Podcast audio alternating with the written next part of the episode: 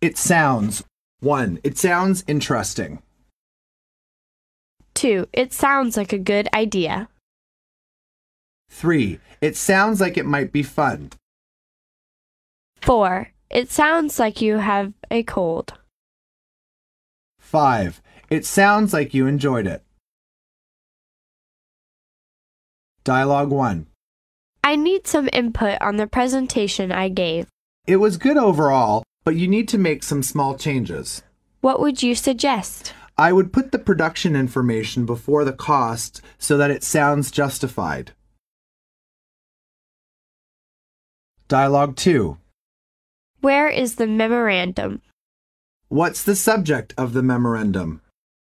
It's about the changes in the accounting procedures. That sounds important. What kind of changes are they? Well, that's the trouble. I can't remember exactly.